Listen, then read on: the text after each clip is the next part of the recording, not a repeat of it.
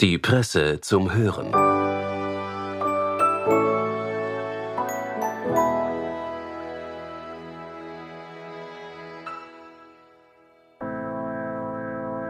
Herzlich willkommen bei der Presse zum Hören. Eine junge Bewegung für Demokratie und Selbstbestimmung erschüttert gerade das islamische Regime im Iran und entwickelt mehr und mehr gesellschaftliche Schlagkraft. Sie ist vor allem weiblich. Die deutsch-iranische Autorin Mariam Aras blickt mit ihrem Text für das Spektrum in die Geschichte dieser starken Frauen, die keine Zeit mehr zu verlieren haben. Hören Sie nun Mariam Aras Worte und ihren umfassenden Blick zum aktuellen Geschehen im Iran.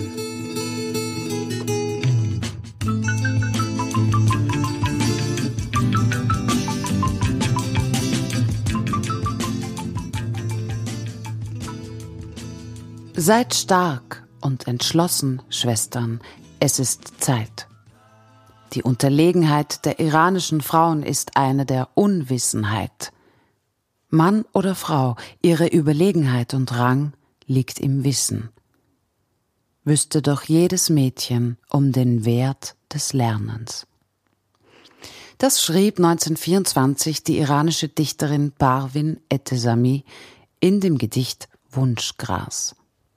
Etesami war nicht nur eine begnadete Poetin, sie war auch Frauenrechtsaktivistin in der konstitutionellen Revolution Irans von 1905 bis 1911. Wir verdanken alles Parvin Etesami, sagte die Schriftstellerin Fariba Wafi 2018 bei den Litprom Literaturtagen in Frankfurt. Sie stellt eine Tradition weiblichen Schreibens her, die sich im heutigen deutschsprachigen Literaturdiskurs irgendwo zwischen identitätspolitisch und engagiert wiederfände. Iranischen Autorinnen würden solche Zuschreibungen nicht einmal ein müdes Lächeln abverlangen. Selbstverständlich ist ihr Schreiben politisch. Wenige Tage bevor Wafi im Januar 2018 nach Frankfurt reiste, begann auch das Jahr der Frauen der Revolutionsstraße. Die damals 31-jährige Vida Mowahed stieg am 27. Dezember 2017 auf der Teheraner Revolutionsstraße auf einen Verteilerkasten und hielt ihr Kopftuch an einen Stock gebunden ungefähr eine Stunde lang in die Höhe, bis sie von Sicherheitskräften verhaftet wurde. In den folgenden Tagen brachen im ganzen Land Proteste gegen die Zwangsverschleierung, verknüpft mit Korruptions- und Systemkritik aus. Movaheds ziviler Ungehorsam fand viele Nachahmerinnen. Auch Frauen, die ihren eigenen Chador anbehielten, stiegen auf Verteilerkästen und hielten ein Kopftuch an einem Stock in die Luft. Symbolstärker ließe sich kaum sagen. Es geht um unsere Selbstbestimmung und körperliche Autonomie. Diese Generation ist so unerschrocken, sagte Wafi 2018. Sie werden verfolgt und eingesperrt, sie wissen das und nehmen es in Kauf. Es ist eine Generation, die mit der Schikane durch die paramilitärische Überwachung im öffentlichen Raum und der ideologischen Gehirnwäsche des Bildungssystems aufgewachsen ist und sich doch weigert, diese als Normalität anzuerkennen. Weil die meisten von ihnen von klein auf gelernt haben, das echte Leben spielt sich innerhalb der eigenen vier Wände ab, die sind mit allen Mitteln vor den Augen der Islamischen Republik zu schützen. Nichts verkörpert die Unerschrockenheit dieser iranischen Generation Z mehr als die Teenagerinnen, die ihre Schuluniformen um die Kopftücher erleichtert, den Bildern der Säulenheiligen Khomeini und Khamenei in ihrem Klassenraum kollektiv den Mittelfinger zeigen, mit Bi Sharaf, ehrlos – schreien die Schülerinnen in einem viral gegangenen Video den Regierungsabgesandten ihrer Schule nieder und jagen ihn vom Gelände. Bisharaf, so erniedrigten kurz nach der Revolution 1979 die Anhängerinnen Khomeinis Frauen, die sich weigerten, das Kopftuch zu tragen. Nach 43 Jahren Korruption und Diktatur im Namen Gottes hat die Mehrheit der Iranerinnen diese tief moralische Verunglimpfung nun zurückerobert.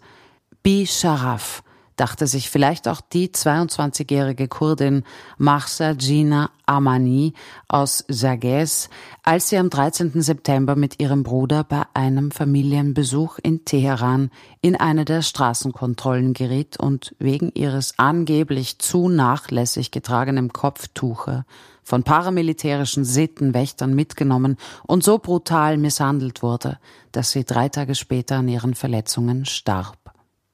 Die Proteste, die nach dem Publikwerden ihrer Ermordung in Sakhes und am Teheraner Kasra Krankenhaus losbrachen, haben sich nach über drei Wochen zur größten Systemkrise entwickelt, die das Regime in seiner Geschichte erlebt hat.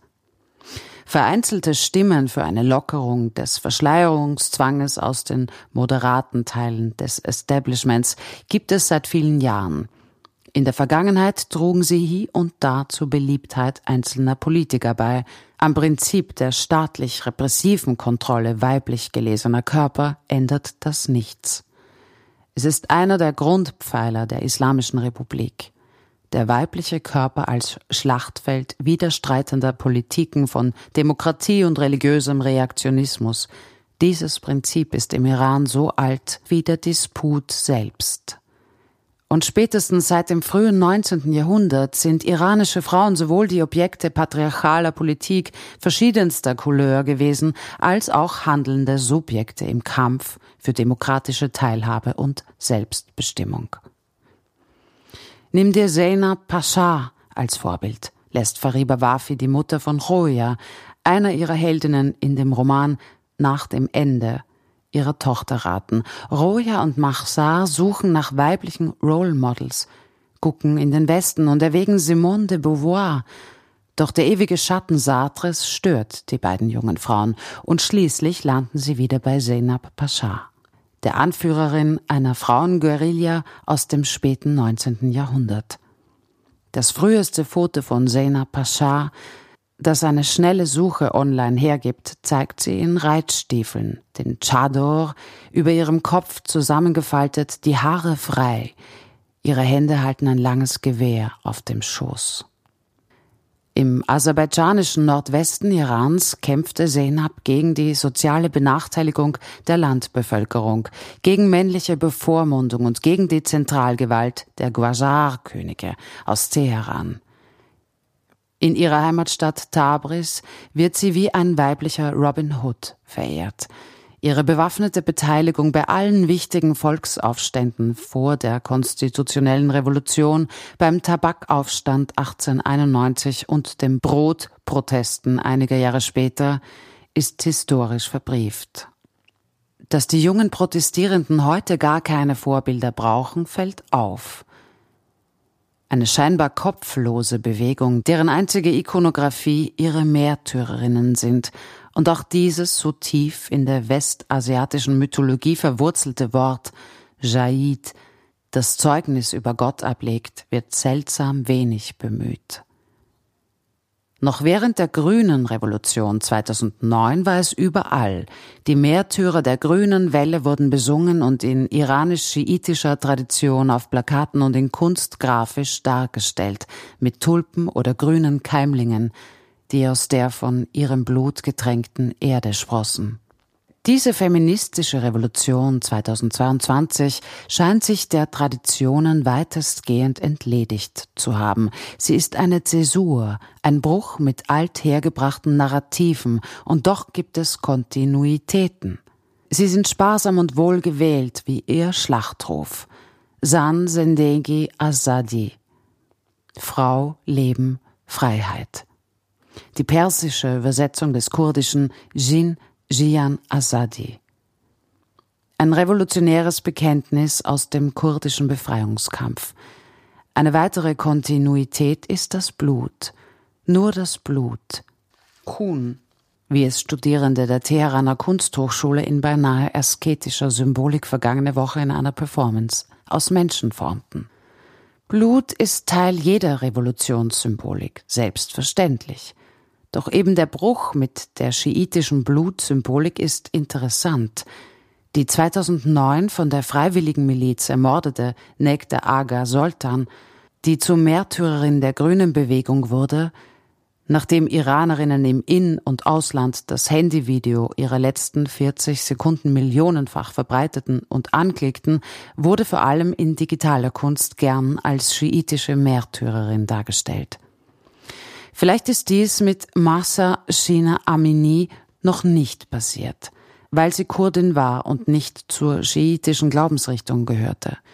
Nur die nicht-kurdische Minderheit im Iran interessierte dies auch im Falle ihres Rufnamens wenig. Bei den Protesten außerhalb der kurdischen Gebiete und in der Diaspora setzte sich als Parole und nicht zuletzt auch als Hashtag der Name Massa, nicht Gina, durch.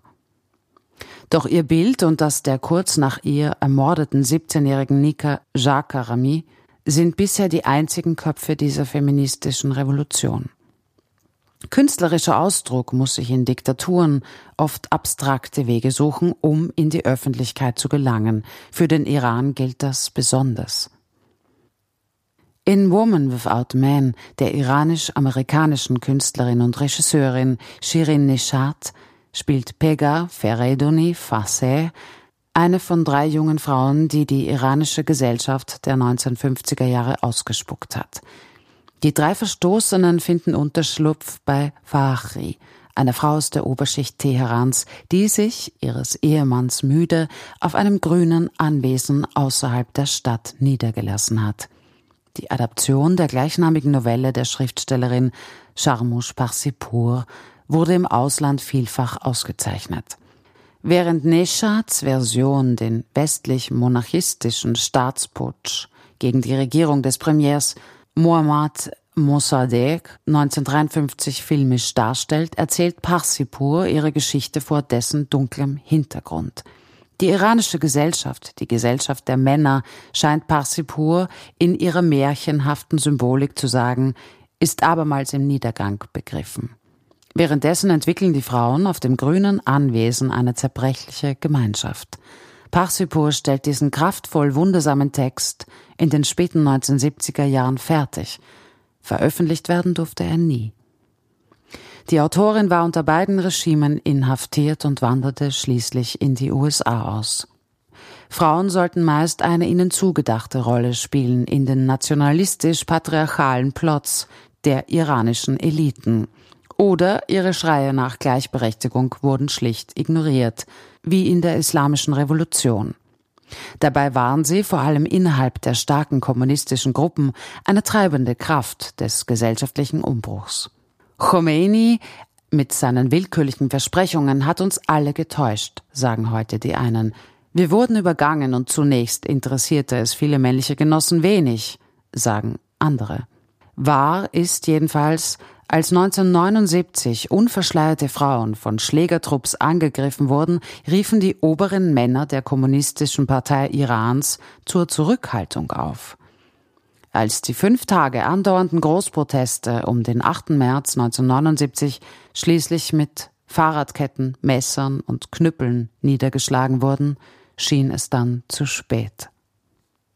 Die Dichterin Shahzad Fatameh Shams schrieb über die Nacht, als ihr Mann während der Grünen Revolution 2009 aus ihrem Bett wegverhaftet wurde, folgende Zeilen. Als sie die Tür eintraten, lag ich in deinen Armen, frierend ein Schlaflied in deinen Ohren. Als sie die Tür eintraten, hieltest du mich eng umfangen, deinen Leib verhüllte ich in jener furchtbaren Nacht, unter Schlägen und Flüchen, du nackt und ich nackt dein bewusstloser Leib, dein Blut, in dem ich lag, du fielst hin, und dein Blick zerfiel ganz sacht, als sei ich dein Vergessen seit hundert Jahren. Beide waren bei den Massenprotesten nach der Wahlfälschung zugunsten Mahmoud Ahmadinejads ganz vorne mit dabei. Shams ist heute geschieden, lebt in Philadelphia und unterrichtet persische Literatur an der University of Pennsylvania. When They Broke Down the Door ist ihr dritter Lyrikband. Letztes Jahr veröffentlichte sie eine literaturwissenschaftliche Untersuchung regimetreuer Dichtung und ihrer Rolle ideologischer Machtlegitimation in der Islamischen Republik. Als sei ich dein Vergessen seit hundert Jahren. Diese Zeile resümiert nicht nur Schams politische und persönliche Lage, nach der gescheiterten Reformwelle 2009. Sie führt auch über die Brücke zur feministischen Revolution der Generation von heute. Das Vergessen der Frauen und das Blut, das für Freiheit und Selbstbestimmung vergossen werden muss, sind zwei Konstanten der iranischen Geschichte. Trugen die Demonstrantinnen 2009 noch die Konterfeis der Reformpolitiker Mir Hossein Mossavi, Mehdi Karoubi und den Übervater Mossadegh vor sich her, so haben die jungen Frauen und ihre Unterstützerinnen nur noch sich selbst. Sie tragen die Bilder ihrer ermordeten Schwestern Gina Mahsa Amini und Nika Jakarami. Jeden Tag könnte es sie treffen. Und sie wollen nicht mehr warten. بلندی موی سیاه شب یلدا اشکای تو به پاکی آب چشمه ها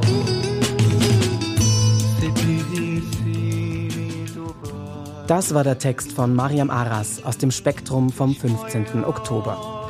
Für Ton und Schnitt war Georg Gfrierer von Audiofunnel zuständig. Die Redaktion bedankt sich fürs Zuhören und wünscht ein wunderschönes Wochenende. Bis bald mit einer neuen Folge von Die Presse zum Hören.